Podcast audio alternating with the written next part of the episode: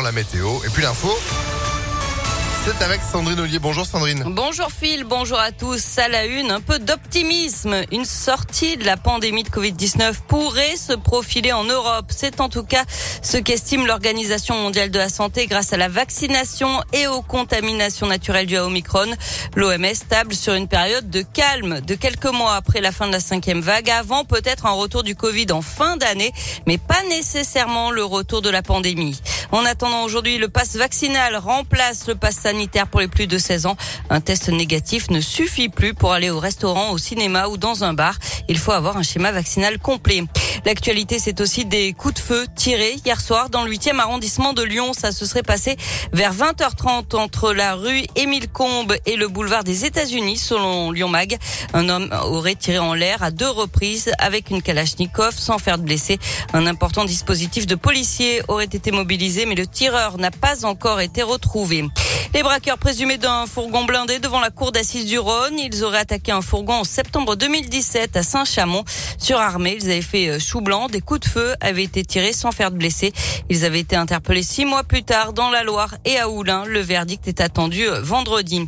Et puis une femme grièvement blessée par son compagnon. Ça s'est passé samedi à Lyon. La victime a été aspergée de white spirit. Elle est brûlée au visage, au torse et au bras. Son compagnon qui avait mis qui avait pris la fuite dans un premier temps s'est ensuite rendu au commissariat. Une enquête est en cours pour tentative de meurtre inciter les communes de la métropole lyonnaise à construire plus de logements. Les élus réunis pendant deux jours en conseil métropolitain se penchent aujourd'hui et demain sur le budget 2022. Un budget de 3,9 milliards d'euros et parmi les dépenses, une nouveauté, une enveloppe de 10 millions pour aider les communes qui s'engagent à construire des logements. Avec 10 à 15 000 nouveaux habitants chaque année, l'enjeu de la construction de logements est central dans notre, dans notre agglomération. Et pourtant, on l'a vu notamment pendant la campagne des élections municipales en 2020, de nombreux maires du Grand Lyon ont bloqué des permis de construire parce que de nouveaux habitants pour une commune, ce sont aussi des dépenses supplémentaires en matière d'équipement et c'est donc là-dessus que la métropole veut les aider. Renaud Père est vice-président délégué à l'habitat. On voit bien que au-delà des maires, ce sont euh, des habitants et des habitantes de notre métropole comme de tout le pays qui disent ah bah nous on a un logement, on a notre maison, on a notre appartement, derrière nous on ferme la porte. On n'a pas envie de voir une maison à côté de chez nous, un nouvel immeuble. Et souvent, c'est une perspective à court terme. C'est ça qu'il faut dire aux grands Lyonnais aux grands Lyonnaises. C'est que si on ne construit pas à côté de chez vous, ce sont des services qui vont disparaître. C'est une crèche où vous ne pourrez pas mettre finalement votre enfant. C'est une école qui finalement euh, fermera ou des classes qui fermeront. C'est tout ça notre problématique. Eh bien, ces communes qui s'engagent dans la construction auront un appui à leur financement d'équipement.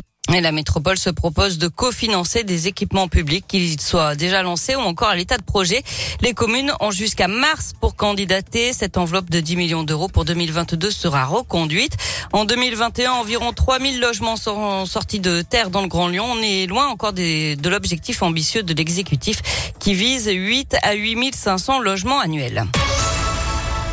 Du sport avec du tennis et Alizé Cornet qualifiée pour les quarts de finale de l'Open d'Australie. La Française a battu ce matin Simona Alep, ex numéro 1 mondial 2-7 à 1. Enfin du basket avec la victoire hier soir de Lasvel sur One 93 à 83 en championnat. Prochain match dès demain contre le Bayern Munich en Euroleague. Merci beaucoup Sandrine. Moi je suis désolé de tousser un peu dans le fond de, de, votre lâche. Je, suis en mode rétablissement. oui mais ça prend du temps, dites donc. Bah, c'est six mois hein, le certificat, donc à un moment donné, euh, voilà. Bon allez, 9h05.